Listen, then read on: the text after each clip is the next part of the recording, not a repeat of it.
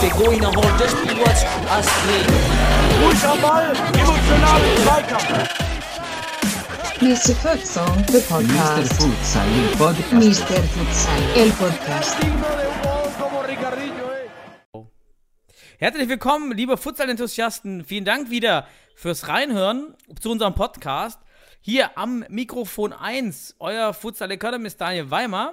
Und auf der anderen Seite des ja, Internets, auch in der Leitung, heute wieder 2x20 netto mit Christian, du bist. Oh, oh, so schön werde ich angekündigt. Genau, heute heut wieder mit mir. Ich, da es ja Sebastian geschafft hat, im Turnier drin zu bleiben und wir leider schon draußen sind, vertrete ich ihn heute ehrenhaft und freue mich natürlich, dass in der Stadt noch drin ist. Ja, ich denke jetzt, Christian, weil du selbst bei der deutschen Meisterschaft dabei warst und auch alle Zuhörer oder viele wahrscheinlich auch den Livestream genossen haben beim DFB. Sollen wir heute eine Sonderfolge machen? Deutsche Meisterschaft, 2x20 netto? Würde sich, glaube ich, minimal anbieten heute. Ja, ich muss ja ein bisschen auf Zahnfleisch fühlen, vor allen Dingen bei dir, was da passiert war bei euch in Bretzenheim im Spiel. Vor Dingen, wo der Spielknackpunkt war. Soll ich das nachher nochmal ansprechen? Ich muss, ne? Also ich, ich kann mich an nichts mehr erinnern. Nein, können, wir gern machen. Selbstkritik äh, ist ja auch sehr, sehr wichtig, um sich letzten Endes weiterzuentwickeln. Muss man auch mal auf die Zähne beißen. Kriegt Ja, man schon hin. so. Ich würde zuerst, bevor wir einsteigen in die 2x20 netto, noch eine, einen kleinen Aufruf machen an unsere Zuhörer. Wir brauchen mal wieder Feedback, denn wir haben, wir wollen den selbst den Podcast 2x20 netto, also das Format heute, so ein bisschen noch peppiger machen. Haben sogar Grüße an Marlon Wendt aus Berlin äh, gutes Feedback bekommen mit Ideen, dass wir so eine Art, äh, ja, fünf, fünftes Foul machen wollen von bestimmten Geschehnissen im Podcast und dann darf der andere Gesprächspartner irgendeine Auswahlfrage stellen, eine kritische Auswahlfrage. Ähm, so hat es der Marlon ungefähr kommuniziert gehabt, ne? Das war die Idee. Christian. Ja, absolut. Also genau. Du hast es perfekt wiedergegeben, deshalb wollte ich mal nicht meinen Senf dazugeben. Also Also, passt. ah ja, jetzt, jetzt überlegen wir eben, äh, haben wir gerade schon besprochen mit Christian, wir beide im, Vor im Vorgespräch, was wir sanktionieren könnten. Irgendwie AMS, aber das ist natürlich jetzt irgendwie nicht futsalspezifisch oder auch nicht podcast-spezifisch. Also die, für euch da draußen die Frage, wenn jemand Feedback hat, was wir von aufkommodieren könnten auf fünf Sanktionen während des Gesprächs, um dann so ein bisschen auch vielleicht Dynamik in den Podcast reinzubekommen. Ja, ansonsten sind wir immer offen. Also schreibt bei an Mr. Futsal, mr.futsal.gmx.de oder Facebook, Instagram kommentieren. Und dann sind wir offen, wie wir den Podcast, also diese 2x20 netto heute, noch etwas dynamischer gestalten können. Ja, Christian, soll, sollen wir starten in, unser, in unsere Partie heute? Starte. Zweimal 20 netto. Anpfiff. Ja, so und go. Ja, also ich habe ähm, die, die, die erste Sache, die, die ich heute mal diskutieren würde, die ich wirklich, äh, auch gerade weil du ja selbst dabei warst bei der äh, DM, ich finde als Zuschauer, ich habe jetzt heute den ganzen Tag geschaut, Freitag, für die äh, Zuhörer, die jetzt schauen, also es ist Freitag, zweiter Tag der DM und ich finde den Modus, muss ich sagen, überragend, denn ich fühle mich hier richtig im Futsal-Fieber. Ja, ich konnte den ganzen Tag nebenbei schauen und irgendwie macht das doch, äh, verändert das einen doch. Man ist irgendwie mehr im Spiel, man, man hat mehr Bezug zu den Spielern, die man gestern schon gesehen hat. Morgen wird das noch intensiver sein, als diese entzerrten Meisterschaften. Wie ähm, findest du das aus deiner Sicht, der selbst einmal dabei war, aber heute auch nur Konsument war? Ja, ähm, also aus Zuschauerperspektive, das, was du beschrieben hast, deine Wahrnehmung, klar kann ich auf jeden Fall teilen. Wir haben heute auch mit der Mannschaft äh, noch ein, zwei Spiele uns angeschaut und ist natürlich schon genial. Du setzt dich irgendwo hin, guckst dir die Spiele an, hast den Stream, der auch, muss man dazu sagen, gut aufgemacht ist mit Wiederholungen, oben Ja. mit dem Spielstand, mit einem super Kommentator, immer Absolut. jeweils der, die das auch wirklich sehr professionell machen. Also da großes Kompliment an DFB. Auch danke für das Highlight, nochmal, der Libero und der Quarterback. Er war doch ein Ja, Highlight, ba- aber Super. Ein Spieler bei uns wurde auch als Guido Buchwald des Futsals bezeichnet. Also, wie das zustande kam, weiß keiner. Aber es ist, ja, also sind schon ein paar geniale Sprüche dabei, die das Ganze auch einfach lebendiger für die Zuschauerinnen und Zuschauer machen. Und dahingehend absolut top. Aber ich finde, man muss das Ganze schon differenzierter betrachten. Zum einen die Sportler, sportliche Aussagekraft ist halt schon anders, wenn du wirklich ein Hin- und ein Rückspiel hast. Ja, wenn du entsprechend ein Heimspiel hast, ein Auswärtsspiel, auch mit Zuschauern ist natürlich auch so ein Aspekt. Ne? Klar, auch wenn man jetzt sagt, okay, in Duisburg könnte man ja rein theoretisch sagen, wenn es Corona-bedingt wieder möglich ist, können auch Zuschauer hinfahren. Aber ich finde es schon was Eigenes, wenn man in seinem eigenen Ort, in seiner eigenen Stadt spielen kann, hat es nochmal einen ganz anderen Stellenwert einfach. Also das haben auch direkt meine Spieler so gesagt, so, oh, wenn wir das Spiel gegen Regensburg jetzt wirklich in Mainz das erste Spiel gehabt hätten, wäre einfach dann nochmal eine ganz andere Stimmung, Atmosphäre aufgekommen. Und dann zusätzlich darf es natürlich von der Belastungssteuerung nicht vergessen. Also Regensburg ist jetzt im Halbfinale, aber die haben entsprechend zu unserem Format schon zweimal 20 netto im Kocher. Ähm, mhm. Das ist natürlich schon ein Riesennachteil jetzt, ja. Plus die spielen eigentlich nur mit fünf, sechs Feldspielern durch.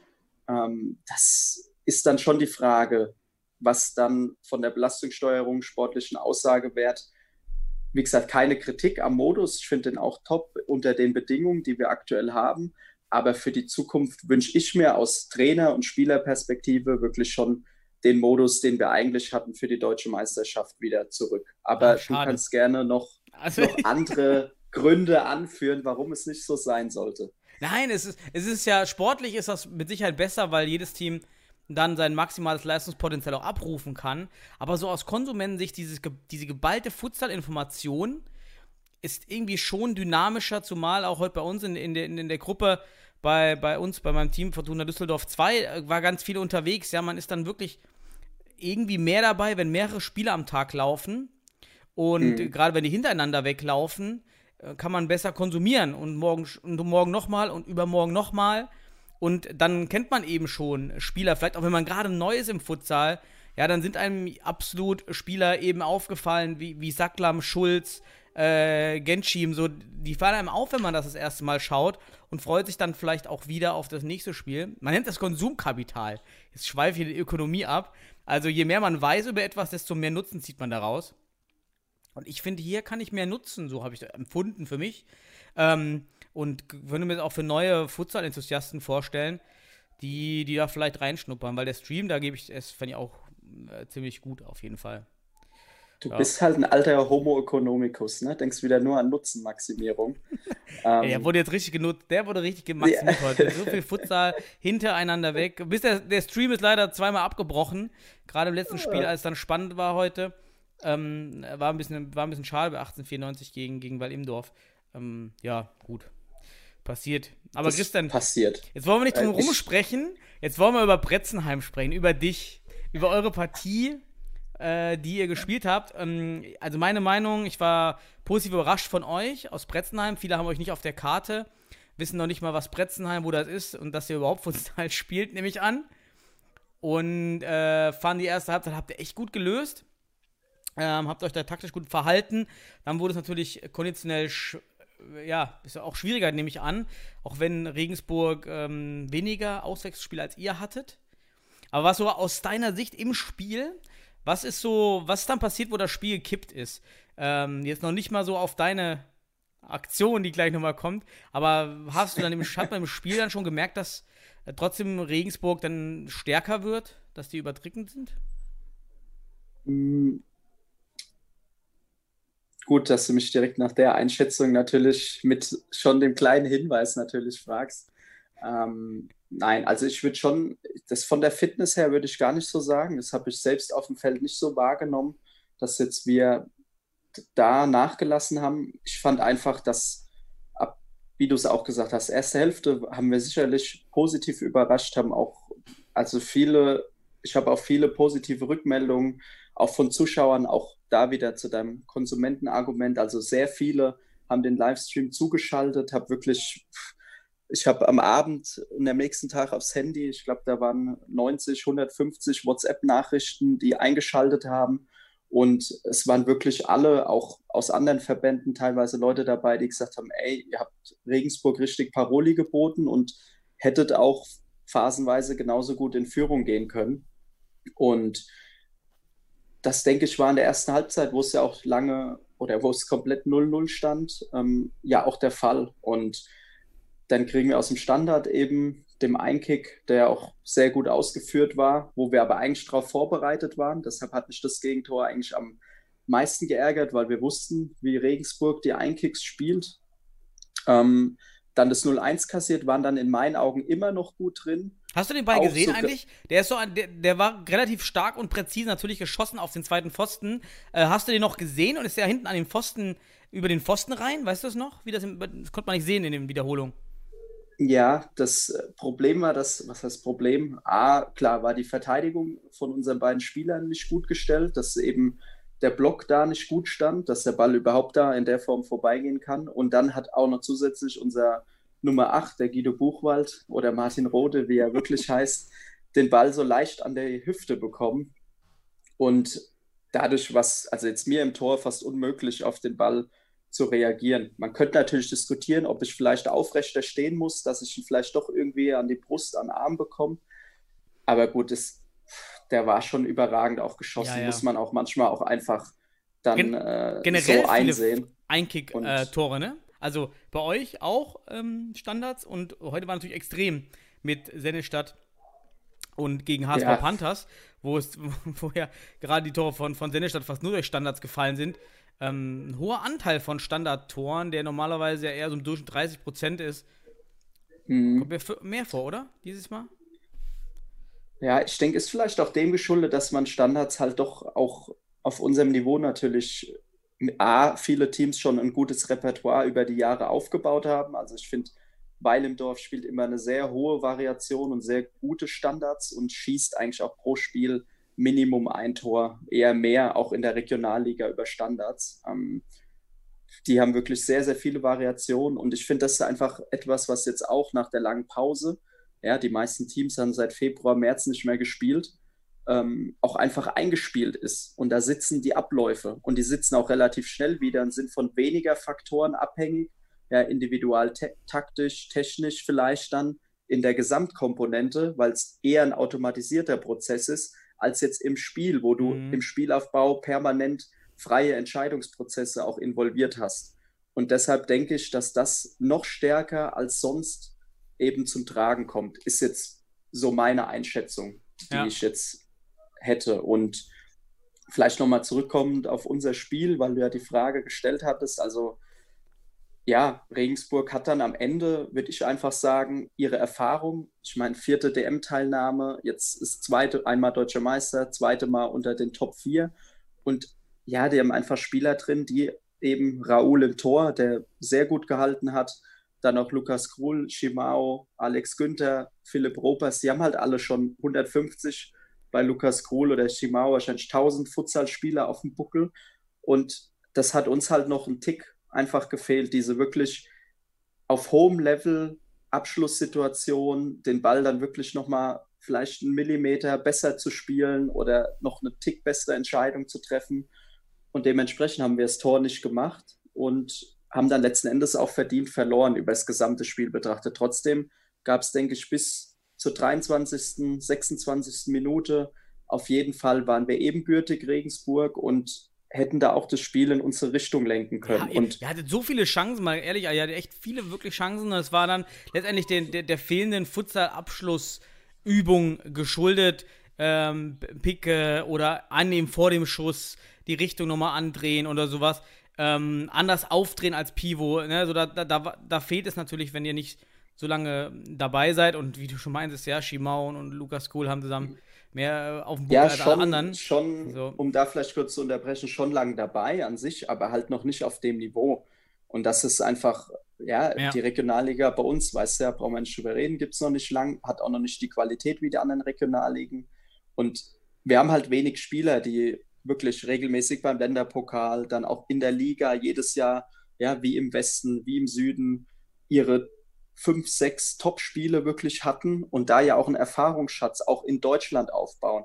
Und trotzdem war es ja überragend für uns, A, dass wir zeigen konnten, hey, wir haben ja letztes Mal noch den Witz gemacht, ach, im Südwesten spielt man auch dieses Futsal so. Und das war uns am wichtigsten, unabhängig vom Ergebnis, dass wir wirklich zeigen konnten, okay, wir können Futsal und spielen eben nicht Fußball in der Halle. Und da sowohl von unserem Gegner als auch vom Moderator der Partie haben wir viel, auch von anderen aus der Futsal-Szene, viel positives Feedback erhalten. Und das tröstet dann ein bisschen über die Niederlage hinweg. Aber Gleichzeitig wollen wir uns dann natürlich auch nächstes Jahr vor allem Richtung Bundesliga weiterentwickeln und einfach ja. die nächsten Schritte machen. Fertig. Christian, jetzt redest du so viel, wahrscheinlich damit ich nicht auf die Frage der Fragen komme. Richtig. Was, was war los mit dir in der, ich weiß gar nicht mehr, es war wahrscheinlich so die fünfte Minute der zweiten Halbzeit. Ja, nochmal für die, die das Spiel nicht gesehen haben, Christian Wölfelschneider schnappt sich den Ball, läuft einmal übers Feld bis ah, vielleicht acht, neun Meter waren es vielleicht, zehn und äh, kann zwei Abspielstationen hattest du, meine ich. Und du schießt aber. Ja, erklär mal, was dann passiert ist. Aus deiner ja. Sicht. Ja, also ich meine, man sieht es ja auch ganz gut auf dem Video, ähm, wenn man, ich glaube, in den Highlights sogar war es ja auch drin gewesen, ähm, wie du es gerade beschrieben hast. Ich habe halt die Entscheidung getroffen, in der Situation eine Überzahl dann entsprechend im 4 zu 2 auszuspielen was ja eigentlich an sich eine gute Entscheidung war. Sagt, also ich würde die auch weiterhin so treffen. Nur dann vielleicht auch der mangelnden Spielpraxis in der Zeit davor geschuldet, habe ich dann einfach eine schlechte Entscheidung getroffen. Das muss man auch so ehrlich sagen. Ich hätte nach rechts oder auch nach links passen müssen in der Situation. Und dann kam es auch noch so, dass der Schuss wirklich so schlecht war, ist aber auch noch genau zum Raoul, den Keeper von Regensburg, in die Hände sieht man auf dem Video schön zurückgeprallt. Der ist natürlich auch so überragend, dass er einen Abwurf macht, der im Alex Günther ansatzlos in Fuß fliegt und der dann auch wiederum so gut ist, dass er den direkt mitnimmt und seinen hintersten Spieler stehen lässt und das Ding einschiebt und ich dann auch kein optimales Positionsspiel hatte, weil ich eben noch aus diesem Rückwärtssprint ja, du standst im Nirgendwo. Du standst genau in der Todeszone, wo der Torwart nicht stehen genau. sollte. Nicht ja. auf der Grundlinie, nicht an dem Sechser, sondern genau, genau da, wo er nicht stehen sollte in dem Moment. Ja, war eine scheiß Position. Ja, und echt. ist, wie gesagt, am Ende muss man sagen, okay, man hatte vielleicht den Mut, eine Entscheidung zu treffen und es ist halt, ne, Halle, Hallendecke oder Held so ein Stück weit. Mir ging es gar nicht darum, sondern eigentlich wie immer die bestmögliche Entscheidung für meine Mannschaft zu treffen und da war eben die Entscheidung, hey, wir haben eine 4 gegen 2 Überzahl und im Spiel hat es eben sich so angefühlt, als ob Regensburg mir einen riesen Schussspot lässt und ich auch schon näher mhm. am Tor bin. Ja, also ja. einfach die subjektive Wahrnehmung im Spiel. Aber natürlich, wenn man das Video sieht und auch schon direkt im Spiel und auch danach zu meiner Mannschaft, das, das geht schon zum Großteil, ist immer eine Kette, danach passiert auch noch was, aber das nehme ich schon auf meine Kappe, aber ich finde es ja auch mal spannend, genau sowas dann zu analysieren, durchzusprechen. Und dann finde ich es auch als Trainer sowie als Spieler, der natürlich Verantwortung trägt, trotzdem auch wichtig, eine gewisse Selbstkritik zu haben und damit auch umzugehen, weil das passiert ab einem gewissen Niveau und damit ja. muss man auch umgehen. Und ich habe das bei, bei, bei, bei den Torwart-Einheiten bei mir eigentlich immer wenn, wenn es mal das Thema war, es kommt halt selten vor, dass man genau darüber spricht, aber eigentlich auch mal einen Tipp gegeben, selber nie den Abschluss zu suchen. Äh, was heißt nie? Aber mhm. wenn ich Option habe, abzuspielen und dann wieder mich fallen zu lassen, genau aus dem Grund, dass wenn der Ball dann mich, wenn ich als Torwart selber schieße und der Ball dann doch abgefangen wird, ähm, gerade in kleinen Hallen, wenn die Halle größer ist und der Ball nach hinten auf, auf Ränge fliegt oder wie auch immer, so dann ist es nicht gefährlich, weil ansonsten entsteht genau das. Das war das Idealbeispiel, was passiert, wenn man selber schießt als Torwart aber dann eben nicht gut schießt oder ja, der Ball einfach schneller abgefangen wird, als man denkt. Ne? Das ist natürlich äh, schmaler Grad, und schießen oder spielen, ja. Das sind halt Details auf Top-Niveau und die entscheiden dann halt auch ein Stück weit am Ende. Trotzdem, klar, haben wir auch kein Tor geschossen bis zu dem Zeitpunkt und zur Halbzeit stand es auch noch 0-0, wo Regensburg ja auch die eine oder andere Chance hatte. Und so muss man das, finde ich, auch immer in so einem Gesamtkontext dann am Ende einordnen. Trotzdem gebe ich dir absolut recht an der Kritik in der Situation. Ähm, ja. Ich habe äh, hab nur noch vier Minuten. Ich muss, äh, eine, eine Sache, die ich interessant fand, das würde ich auch mal mit dir diskutieren, weil du dabei warst. Ähm, es gibt ja mal diese Leibchen-Diskussion und jetzt wird in, in, ja grundsätzlich aktuell und in Wedau auch ja ohne Leibchen gespielt aufgrund von Corona. Und so wie ich es den Eindruck hatte, gab es dadurch gar keine Probleme, ohne Leibchen zu spielen. Also diese Übergabe beim Wechsel. Äh, hast du das wahrgenommen, dass der Gegner oder ihr, wie auch immer, sich Vorteile verschafft hat, dadurch, dass man ja vielleicht eine Millisekunde eher reingelaufen ist, wahrscheinlich, aber das wäre ja wieder für beide Teams ungefähr gleich.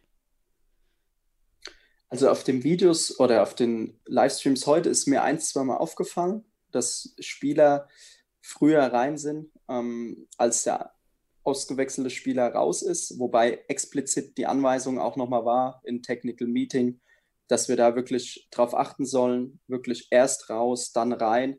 Und jetzt im Spiel zwischen Regensburg und uns ist mir das gar nicht bewusst aufgefallen. Okay. Auch nicht, dass sich dadurch einer einen Vorteil verschafft hätte. Also ich würde sagen, es ist nicht viel anders abgelaufen, als das mit Leibchen der Fall gewesen wäre. Du hast gesagt, Technical Meeting, vielleicht ist auch spannend, was hinter den Kulissen so passiert bei der DM wie das äh, so geregelt wurde. Heißt das, ähm, es waren immer die zwei Mannschaften im, im, Raum mit den Schiedsrichtern oder alle zusammen in, einer, in, einer, in einem großen Raum? Oder wie habt ihr dieses Meeting, wie war das organisiert im Hintergrund? Nee, also jedes Team musste ja zum einen Hygienebeauftragten stellen und wir hatten auch einen Teammanager ähm, dabei, der sich noch ein Stück weit oder war gleichzeitig der Hygienebeauftragte, der sich dann eben um die organisatorischen Sachen gekümmert hat und immer einen Tag vorm Spiel ist eben einer Vereinsvertreter, trifft sich mit Vertretern des DFB, mit Schiedsrichtervertretern und dann, oder Vertreterinnen, sind ja auch weibliche Schiedsrichterinnen dabei. Und dann wird sich eben besprochen, welche Trikots werden angezogen, nochmal ein, zwei wichtige Regelsachen vielleicht durchgegangen. Auch so die Sache immer, ne? Man, was absolut.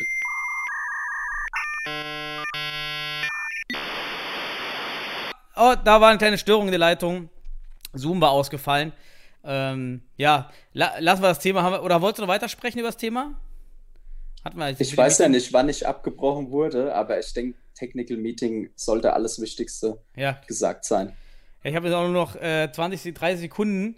Ähm, ich, äh, ich würde, was, was mich heute beim, beim Zuschauen interessiert hat, weil auch bei uns im Team eigentlich recht viele zugeschaut haben online, wie viele diesen Livestream gesehen haben. Hast du Feedback bei euch bekommen aus, aus dem Umfeld, wie viele diesen Livestream gesehen haben?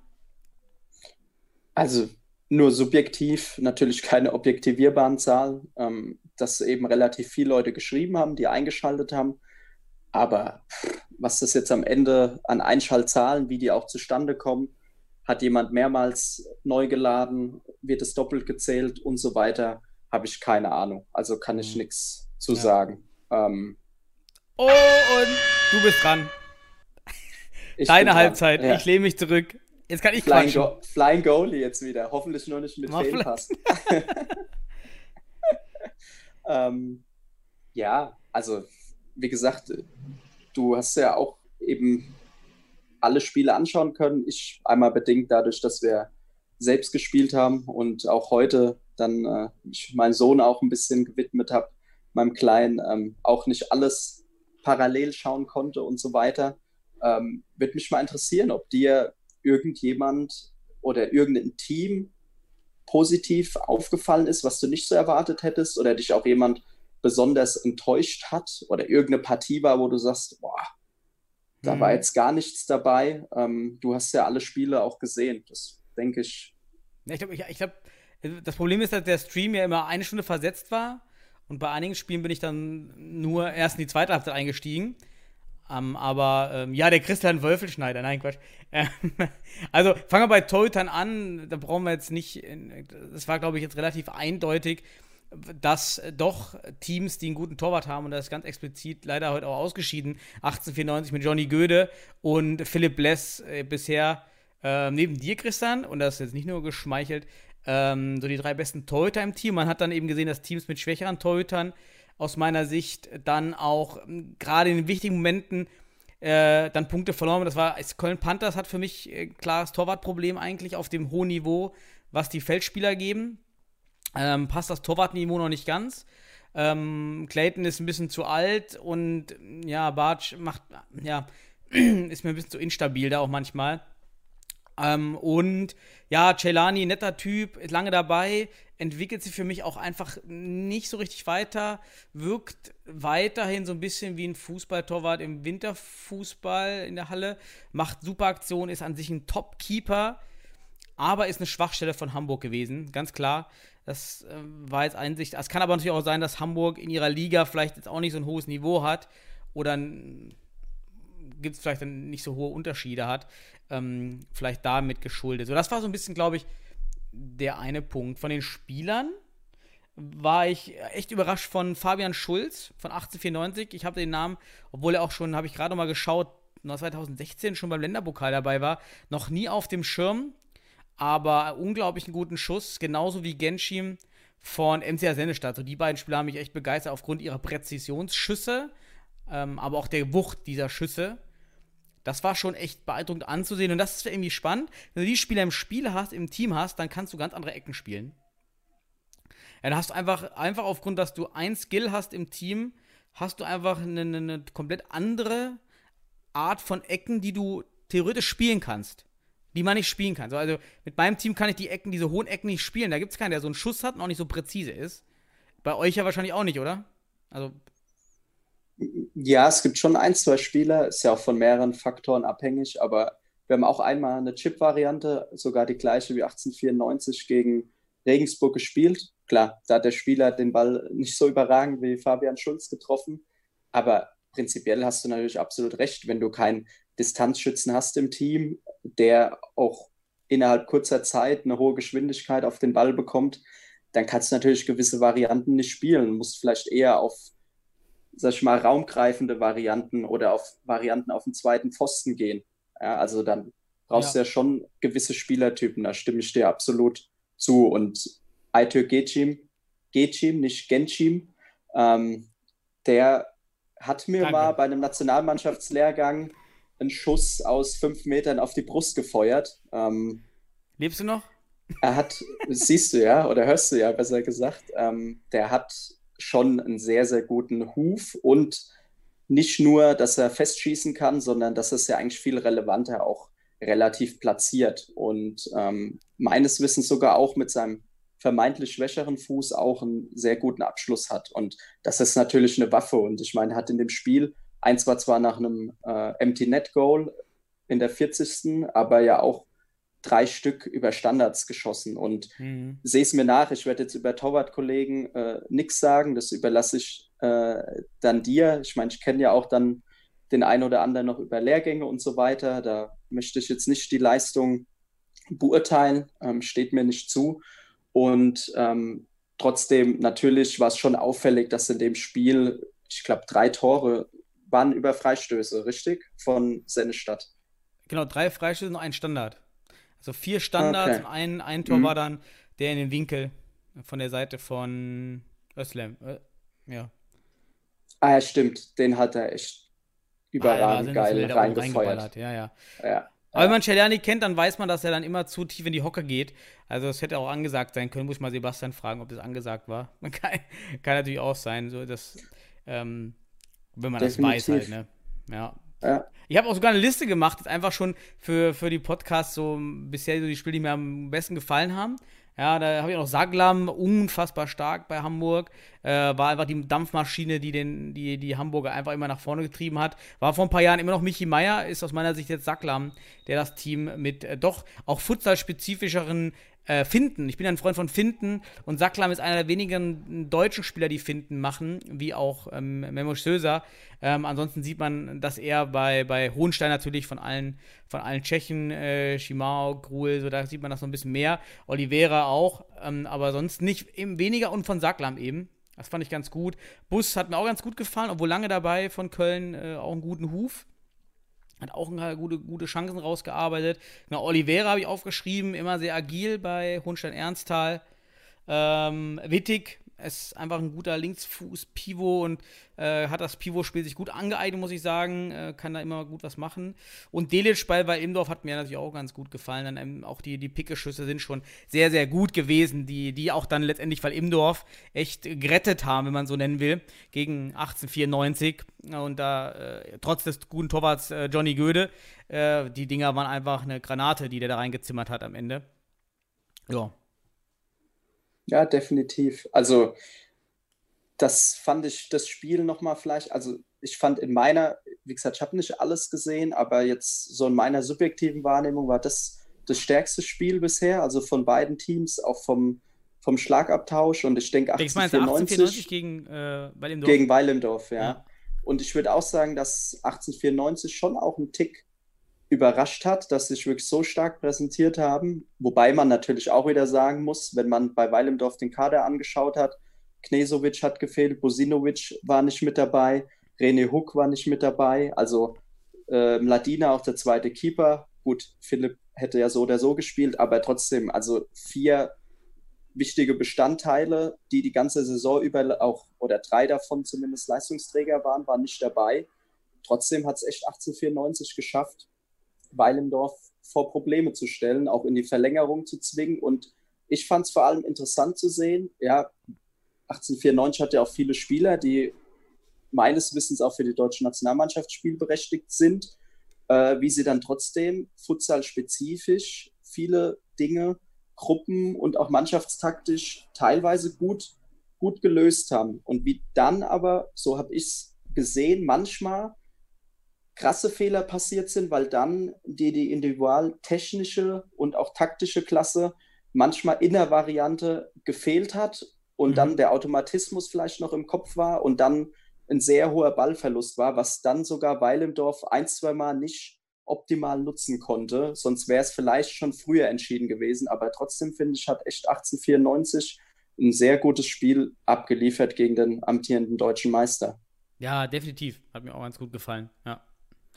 Das und das Spiel und das Sendestadt natürlich war durch die Tore äh, gegen Hamburg natürlich auch schön anzusehen, einfach durch die hohe Anzahl der auch teilweise echt Granatentore da. War eigentlich auch ganz gut, ja.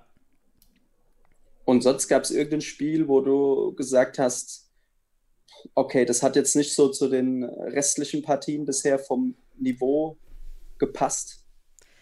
Ja, also bei Meisenheim muss man ja fair sagen, hat man das schon gemerkt, dass das an sich solide Kicker sind, die mit richtigem Futsaltraining auch wahrscheinlich stark werden könnten. Aber in den ganzen kurzen Bewegungen, die gerade individual taktisch, aber auch individual technisch war es eben nicht futsalspezifisch. Die Drehungen waren zu lang, waren zu, ja, es war halt nicht diese kurze Drehung, um die Achse. Der Ball, wenn der Ball kam, wurden die, man, die Spieler waren alleine, ja, wurde der Ball nicht abgeschirmt, sondern immer dieses Aufdrehen, was dann doch immer viele Fußballer machen, sobald man nach vorne den Ball spielt, immer aufdrehen zum Tor drehen. Und dann war natürlich gegen, gegen Regensburg dann an, eigentlich nicht viel zu holen. Ich war dann überrascht, dass sie da nochmal rankamen. Ob es daran lag, dass dann doch Regensburg die, die lange Zeit in den Knochen hängt, das Spiel am Tag vorher. Also ähm, ich würde ich würd schon sagen, dass äh, das mit eine Rolle gespielt hat. Plus, weil Regensburg ja eigentlich nur mit fünf, sechs Feldspielern auch durchwechselt hinzukommt noch. Ähm, und das Meisenheim, wenn die eins sind oder waren, dann ist es wirklich topfit zu sein, weil die eben ja, austrainierte Fußballer haben, die halt. Wo spielen die denn? Du kennst sie ja. Wo, wo spielen denn diese Fußballer? Welches Niveau haben die? Ja, die, schon. Also die zwei stärksten, die sogar in der, die jetzt in der Saison gespielt haben, die in der Regionalliga mittlerweile spielen, wurden, haben dann gar keine Freigabe bekommen. Äh, und sonst haben schon alle Oberliga, Verbandsliga-Niveau. Ach, zwei Spiele äh, Regionalliga Fußball. Für, für wen? Genau. Äh, TSV Schott Mainz. Okay. Und die sind, sind gewechselt jetzt. Ein Großteil hat letzte Saison wirklich noch für Meisenheim gespielt im Fußball, sind aber dann jetzt ein Großteil, weil die eine ziemlich gute Saison im Fußball gespielt haben, haben sich im Fußball so ein bisschen verteilt. Der Trainer ist auch weggegangen. Aber da die halt alle ihr Futsal-Spielrecht noch bei Meisenheim haben natürlich, dass die im Futsal ja nicht gewechselt sind, ähm, spielen die eben alle da noch für Meisenheim und sind daher schon alles eben Oberliga, Verbandsliga, Fußballer. Aber natürlich, was sie halt gut können, ist umschalten. Aber wie du ja auch gesagt hast, und das weiß der Trainer von Meisenheim auch, was jetzt Futsal-spezifische Basics betrifft, fehlt da natürlich sehr, sehr viel. Und ähm, ich fand es trotzdem interessant, dass es das einzige Team wirklich noch in dieser Endrunde war, was nicht Futsal-spezifisch gespielt hat. Und das halt wirklich mittlerweile schon, würde ich sagen, neun von zehn Teams dabei sind, die halt schon manche besser, manche schwächer versuchen, Futsal-spezifische Abläufe umzusetzen. Und dass das ja auch schon mal wieder insgesamt ja. ein Fortschritt ist. Oder Und die Ergebnisse waren auch enger. Also ich, ohne jetzt wirklich nochmal die Ergebnisse der letzten Jahre ähm, äh, statistisch nochmal aufgearbeitet zu haben, finde ich die Ergebnisse alle ziemlich eng. Stimmt, ja. ja. Das ist eigentlich gut. Ja. Also, gute Competitive Balance, würde man sagen, in der Sportökonomie. Das äh, fand ich gut, ja. Selbst das Meisenheim-Spiel, bei dem man dann kurz mal dachte, oh, das wird's hoch. Auch selbst bei euch dachte man, oh, jetzt wird's zweistellig, muss ich ganz ehrlich sagen. Also dachte ich, ich glaube, das war das 4-0. Dann dachte man, ja. oh, jetzt, jetzt wird's, jetzt wird's aber bitter. Äh, war dann zumindest nicht so hoch am Ende. Ähm, ja, und vor allem auch da, vom, ich meine, du weißt ja, wie schnell es im Futsal geht, dass ein Ergebnis, wenn du Flying spielst und und und auch mal schnell in die Höhe geht. Da vom Spielverlauf war es ja trotzdem relativ lange eine enge Sache. Und ich finde, das ist ein guter Punkt, da habe ich noch gar nicht drüber nachgedacht, weil ich auch nicht so der Ergebnismensch bin. Vor allem im Futsal ist ja sehr viel abhängig auch vom Spielverlauf. Wie gesagt, wann spielt ein Team Flying und, und, und. Aber wie du sagst, es sind wirklich bisher eigentlich ausnahmslos enge Partien gewesen. Also es war hm. in meiner Wahrnehmung kaum Spiel dabei, wo du wirklich sagst, so, okay, da ist jetzt nie der Moment, dass ein Team nochmal rankommen kann. Oder klar war ein Team stärker. Ich meine, ich weiß nicht, du hast die Partie ja auch Köln-Hohenstein, die habe ich gar nicht gesehen, ähm, wie die vom Verlauf war. Aber prinzipiell war eben kein, wie es ja in den vergangenen Jahren waren, 10-2 oder mal 9-1 und so weiter bisher mit dabei. Das ist schon ja. eine interessante Beobachtung.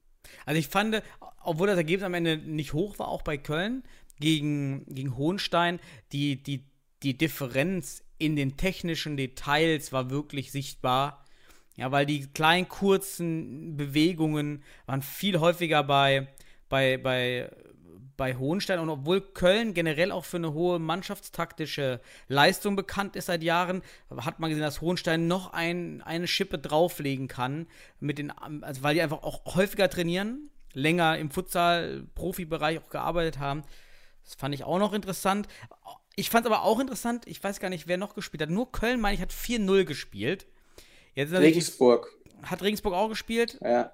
ja. Das, äh, also zumindest gegen uns, gegen Meißenheim was ich gesehen habe, haben sie, glaube ich, wirklich mit einem klassischen Pivot gespielt, weil halt auch ja, Meisenheim im 2-2 verteidigt hat äh, meistens.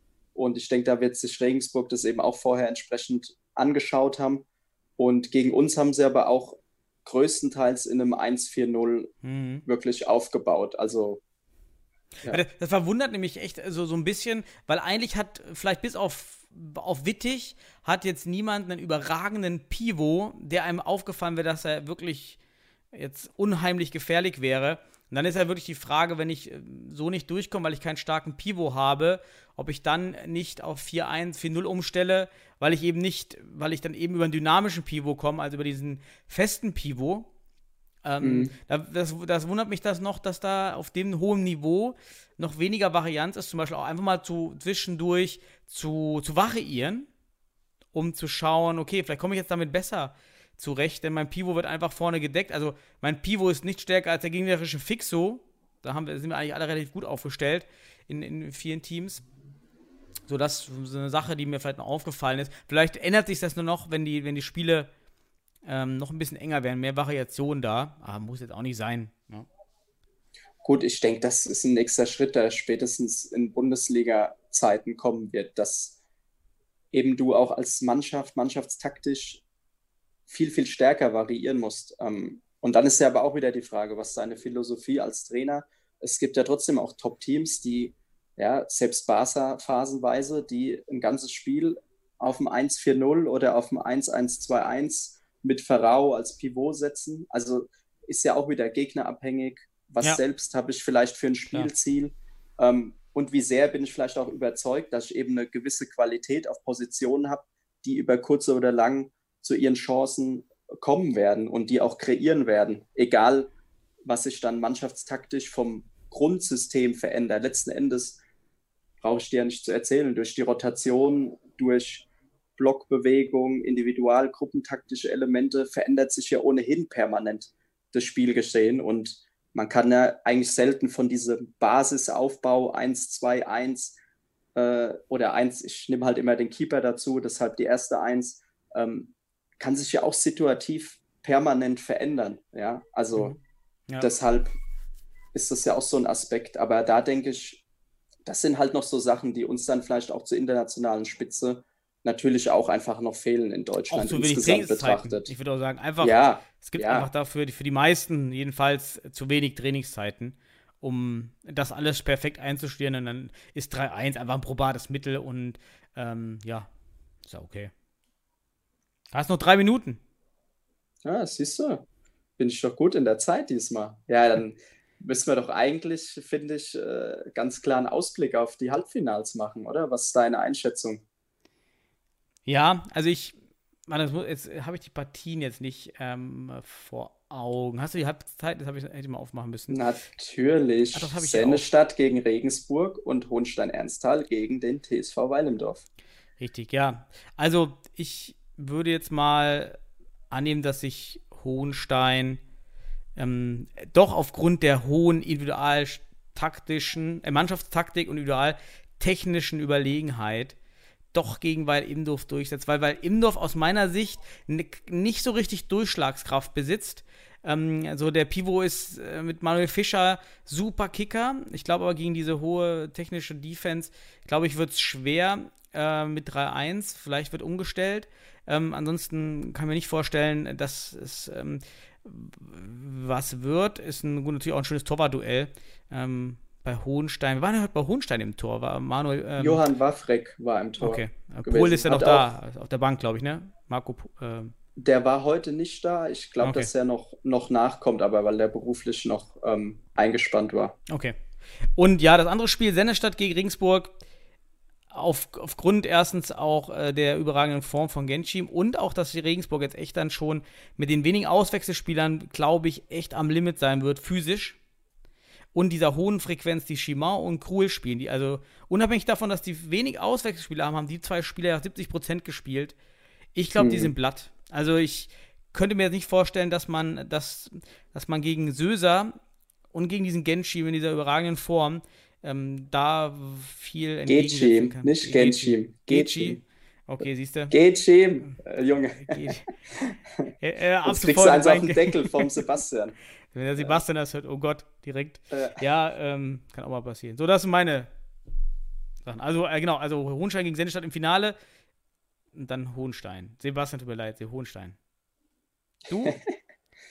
ja, also ich sehe es in den Halbfinals auch tendenziell so, weil ich glaube halt in dem Turniermodus ähm, sich einfach auch die Breite im Kader durchsetzen wird.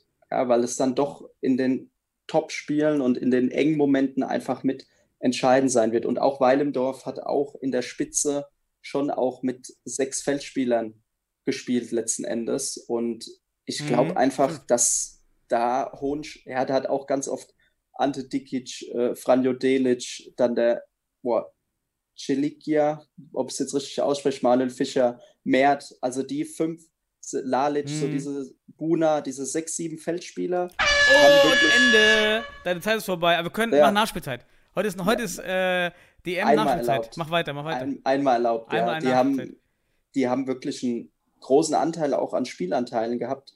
Und da sehe ich halt Hohenstein in der Breite schon einfach stärker aufgestellt. Und wäre es jetzt wirklich, und da sind wir wieder bei deiner Eingangsfrage, werden wir jetzt wirklich bei einem Heim-Auswärtsspiel, würde ich wirklich es 50-50 sehen. Ja, weil Weil im Dorf trotzdem noch eine sehr hohe Klasse als Team weiterhin hat, auch individuell ja, ja. von den Spielern, auch Mert, finde ich, möchte ich auch mal herausheben, finde ich, die letzten zwei, drei Jahre sich super entwickelt hat und mittlerweile echt richtig gut, auch individual taktisch äh, taktisch, technische Sachen sich angeeignet hat, auch Futsal-spezifisch und sich auch in der Nationalmannschaft zu einer richtigen Größe entwickelt hat. Ja, bin ich bei ähm, dir. Ja, also, gut. dass ja. da wirklich Weilendorf für mich 50-50 wäre, aber durch den Modus sehe ich 60-40 wirklich bei Hohenstein. Ich sehe die einfach einen Tick, Tick vorne und Sennestadt schon auch 80-20 vorne, einfach auch durch Regensburg jetzt schon zwei Spiele, die auch Kraft gekostet haben, beide. Ja, was man am Ende gegen Meisenheim ja schon gemerkt hat, wo auch Lukas Gruhl dann das Eigentor unterläuft. Ich glaube einfach, das wäre ihn gegen uns im Spiel, wäre das dem nie und nimmer passiert. Bin ich mir einfach sicher. So, mhm. das sind dann Konzentrationsaspekte, die ja über konditionelle Aspekte oder Ausdaueraspekte natürlich direkt Sauerstoffversorgung mit eine Rolle spielen. Und ich glaube, da werden sich dann Sennestadt und Hohenstein durchsetzen und im Finale, puh, schwierige Sache. Da ist ja auch viel, viel Rivalität drin in dem Duell. Ähm, Gab es ja ein, zwei Vorgeschichten zwischen den beiden Teams und wird, wird spannend und wird aber geil sehen zu sein. Was meinst du mit also, Vorgeschichten? Was war da? Schlägerei? Ja, du, nee, du weißt doch, zwischen Sennestadt und Hohenstein damals, äh, wo es doch um die Spielberechtigung ging und da gab es doch, glaube ich, einen riesen äh, Trara vor zwei, drei Jahren. Ähm, kannst du ja nicht mehr dran erinnern. War es nicht mit Regensburg und den, den ganzen Brasilianern? Nee, nee, das war mit Sennestadt und Hohenstein. Ich glaube, das war im okay. Viertelfinale mal. Und da ging es darum, dass Hohenstein eben Spieler damals angeblich, ich, wie gesagt, nur das, was ich noch im Kopf habe, ich will jetzt auch keinen hier irgendwas unterstellen, mhm. ähm, hatte, die in der ukrainischen Privatliga gespielt haben und dann eigentlich die Spielberechtigung. Ja, ja. Und nach diesem Jahr, Dämmert. das war ja mit Hohenstein und Regensburg auch im Finale, wurde ja auch vom DFB dann die Nicht-EU-Ausländerbeschränkung äh, eingeführt für die deutsche Meisterschaft. Ähm, ja, die, die, die, also die Lex glaub, Regensburg. Oder Lex, Lex ja, egal wie. Ja, wie gesagt, damals war es eben möglich, deshalb finde ich, klar kann man das aus moralisch-ethischen Aspekten kritisch sehen. Damals war es möglich. Und ja, der DFB, denke ich, hat es eben wegen dem Finale damals auch ein Stück weit geändert. Und da weiß ich eben nur noch im Hinterkopf, dass eben Sennestadt und Hohenstein da eine sehr hohe Rivalität seitdem auch an den Tag bringen. Also wäre es dahingehend sicherlich ein sehr, sehr interessantes Finale. Aber die Weilimdorf-Spieler werden jetzt sicherlich, ja, Mert mag es mir verzeihen, äh, angetriggert sein, wenn wir sie nicht im Finale sehen. Also mal schauen. Ja. Wir haben ja so eine self-fulfilling prophecy, so, äh, oder also das Gegenteil davon, weil wir loben jetzt die anderen Teams und jetzt sind äh, natürlich die Gegner richtig motiviert. Wir sind, wir sind schuld. Äh, ja, nee, glaube ich nicht. Ja. Ja, dann haben wir jetzt noch zwei Spiele. Dann lade ich den Podcast am besten jetzt direkt hoch. Dann deshalb heute der etwas frühere Zeitpunkt. Dann können wir dann am besten nach der DM nochmal einen Podcast machen, oder? Mal gucken. Mit Sebastian. Eine Dreierrunde genau, können wir doch machen. Geht auch natürlich. Dreimal also, 20 netto. Dreimal 20 netto. Der neue Modus angepasst an die deutsche Meisterschaft. Hey, aber wie äh, findest du das? Kennst du das? Du machst das Freundschaftsspiel und ich bin ein totaler Freund von 3x20 brutto im Testspiel. Mhm, mhm. Macht ihr das auch? Oder? Weil ihr keinen habt, der stoppen könnt, wahrscheinlich. Kosten. Ja, nee, äh. ähm, einfach zum, zum Test. Äh, irgendwie mit drei Halbzeiten kann man dann noch taktisch mehr machen und die Blöcke auch anders setzen. Machst du es ja. auch? Findest du es auch gut? Oder? Also ich sag mal so, ich finde es tendenziell schon wichtig, netto zu spielen, einfach um auch die Spielnähe herzustellen. Ähm, klar, im absoluten Notfall kann man auch mal Proto spielen, aber ich finde es schon wichtig, einfach ja, weil doch eben viele aus dem Fußball kommen, auch über die Jahre. Alle deutschen Spieler ja letzten Endes einfach trotzdem immer wieder auch da netto, netto, netto, da ein Gefühl für zu schulen. Ich meine, man hat es ja gesehen, einem Team Meisenheim hatten wir schon angesprochen, die dann dem Ball nachgerannt sind, obwohl er im Aus war, so, das passiert dir halt irgendwann nicht mehr, weil du weißt, okay. Das habe ich gar nicht gesehen, ja. Die, die, Uhr, die Uhr steht natürlich, ja. ja. Ähm, aber trotzdem natürlich zu Vorbereitungstestzwecken dreimal 15 netto, dreimal 20 netto, notfalls, wenn der Kader groß genug ist, geht ja alles um auch unterschiedliche Blöcke, unterschiedliche Spielweisen, unterschiedliche Pressinghöhen.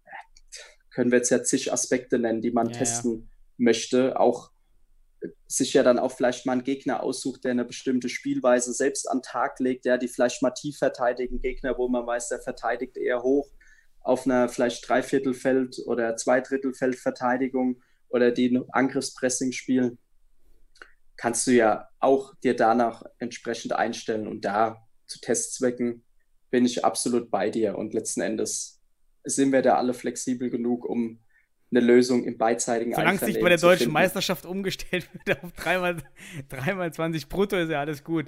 Äh, Richtig. Der war Quarterback. Nicht sogar beim, hm? War nicht sogar beim ersten Länderpokal, äh, das war der, ein, der erste, wo ich noch nicht dabei war, da war doch sogar einmal 20 brutto sogar, oder? Ist das ja, richtig? Ja, ich, hab, ich kann mich noch erinnern, wie ich damals als Co-Trainer der Niederrheinauswahl immer mitgestoppt habe, damit wir alle mal wussten, so wie viel netto spielst du überhaupt, damit man mhm. das so ein mhm. bisschen einschätzen kann, auch was dort passiert. Und es waren dann immer so 12 bis 13 Minuten netto. Also 20 brutto sind ungefähr 13 bis 12 Minuten, 12 bis 13 Minuten netto gewesen. Okay. Dann haben wir mitgestoppt und geschaut, aber es variiert natürlich dann auch ähm, stark ja, das weiß ich noch. Ja, das war natürlich totaler Quatsch. Ähm, wurde ja umgestellt. Weiß gar nicht, ja. Der Länderpokal bleibt ja jetzt auch, oder? Also der kommt ja ganz normal im Winter, ist der Länderpokal wieder ist angesetzt. laut Rahmenterminkalender meines Wissens angesetzt. Ist natürlich die Frage unter den aktuellen Bedingungen. Ähm, ich meine, wir durften jetzt ja auch in der Sportschule nicht duschen. Ähm, waren schon strenge, vielleicht ja auch so ein interessanter Aspekt noch ganz kurz, strenge Hygienebedingungen auch, was ja auch absolut richtig ist. Und was heißt in der Sportschule? Also ihr durft euch nur auf dem Zimmer dann duschen? Genau, in deinem Hotel oder halt mhm. in der Sportschule im Zimmer. Wo wart ihr denn? Und du durftest. Im Zelt oder wo? Nee. ja, du bist auch so ein Zelt. Ähm, nee, wir waren in einem Hotel in einem Duisburger Vorort gewesen. Andere Teams waren direkt in der Sportschule Düsseldorf.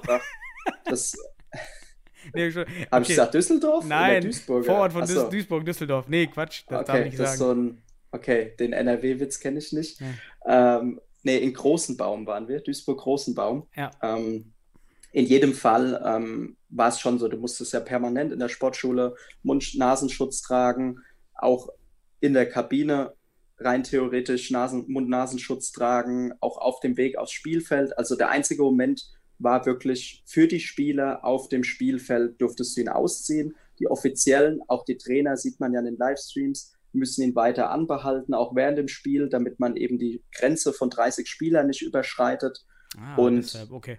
das war schon sehr streng reglementiert, auch absolut richtig. Und man muss sagen, also jetzt ganz persönlich aus Spielerperspektive, das Spiel gegen Regensburg hat enorm viel Spaß gemacht, also für unsere ganze Mannschaft. Und auch was ich von anderen Teams, von anderen Spielern gehört habe, ist einfach jetzt, es macht einfach so Bock, sich wieder auf dem Niveau hm. und wieder so ein Stück weit Normalität, zumindest auf dem Feld, sich zu messen.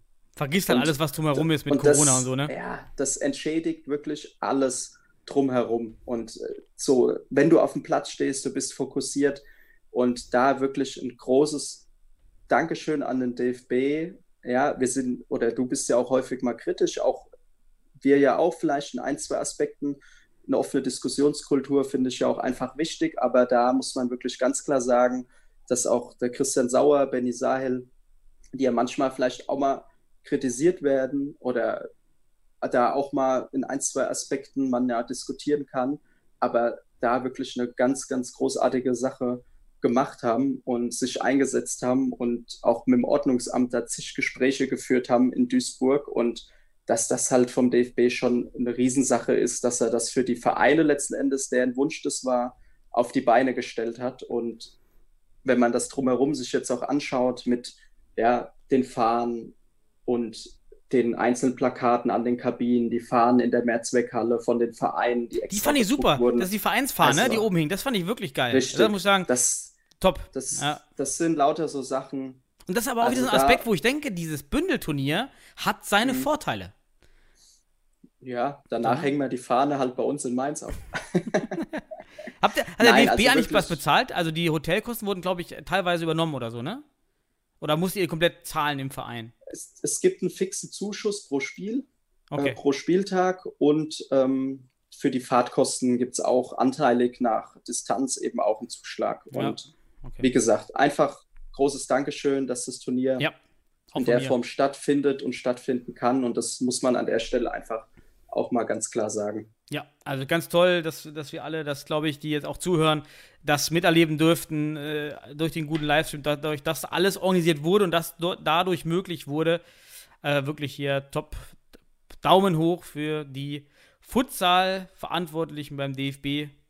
Ja, wahrscheinlich war, war jetzt Benny Sahel und, und Christian Sauer waren jetzt in der Halle und äh, Dennis Bessel jetzt Genau, nicht, das oder? sind jetzt ja so die, die zwei Gesichter, die man so bei uns oder die du ja mal häufiger auch erwähnst. Natürlich stecken da auch andere Abteilungsleiter und, und noch hinten dran, aber das sind die, die, sag ich mal, für die Futsal-Community dann so die ersten beiden sichtbaren Gesichter dann ja oft auch sind und ähm, wirklich Gut toi, toi, gemacht. toi. Ja. Gut gemacht. Sehr gut gemacht, sehr gut. Ja. Da muss man auch mal von dem Gut wegkommen. Ja? So, Christian, jetzt sind wir deutlich in der Nachspielzeit drüber. Es war jetzt aber nicht jetzt zweimal 20 netto. Aber ich habe schon eine Idee, wie wir das ändern können. Wollen wir nicht, wollen wir nicht beim nächsten Mal machen, zweimal 20 netto so, dass ähm, die Fragen desjenigen, der da dran ist, gestoppt werden. Äh, nicht gestoppt, also läuft durch und sobald der andere antwortet, läuft die Zeit nicht. Also, dass wirklich der, der die Fragen stellt oder der das Gespräch führt, wirklich zwei, 20 netto hat, seine eigenen Fragen zu formulieren. Dann ist es nicht mehr so wichtig wie du, du hast mir schon wieder 10 Minuten geklaut. nee, Spaß. Aber dann, verstehst du, was ich meine? Ja, Dann haben wir natürlich einen längeren Podcast, aber dann, dann haben wir natürlich ein bisschen mehr Aspekte, die man betrachten könnte, Mhm. weil wie jetzt auch gerade. Überlegen wir Ja, mal, müsst- ob wir das machen. Müsste man halt mal durchdenken, weil wenn man nur Fragen formuliert, braucht man ja auch keine 20 Minuten. Also, Ja, ja, richtig. Wir Maschinengewehr, Maschinengewehr fragen, passt dann. oder man hat einfach für Fragen und Antworten insgesamt nur 20 netto Zeit. Weißt du, dass wirklich jeder für Frage, also Ah, dass das wir ja trotzdem gerade. einer den, ja, Ja. okay. Und ich, Ich sehe, du hast das Konzept ich, verstanden.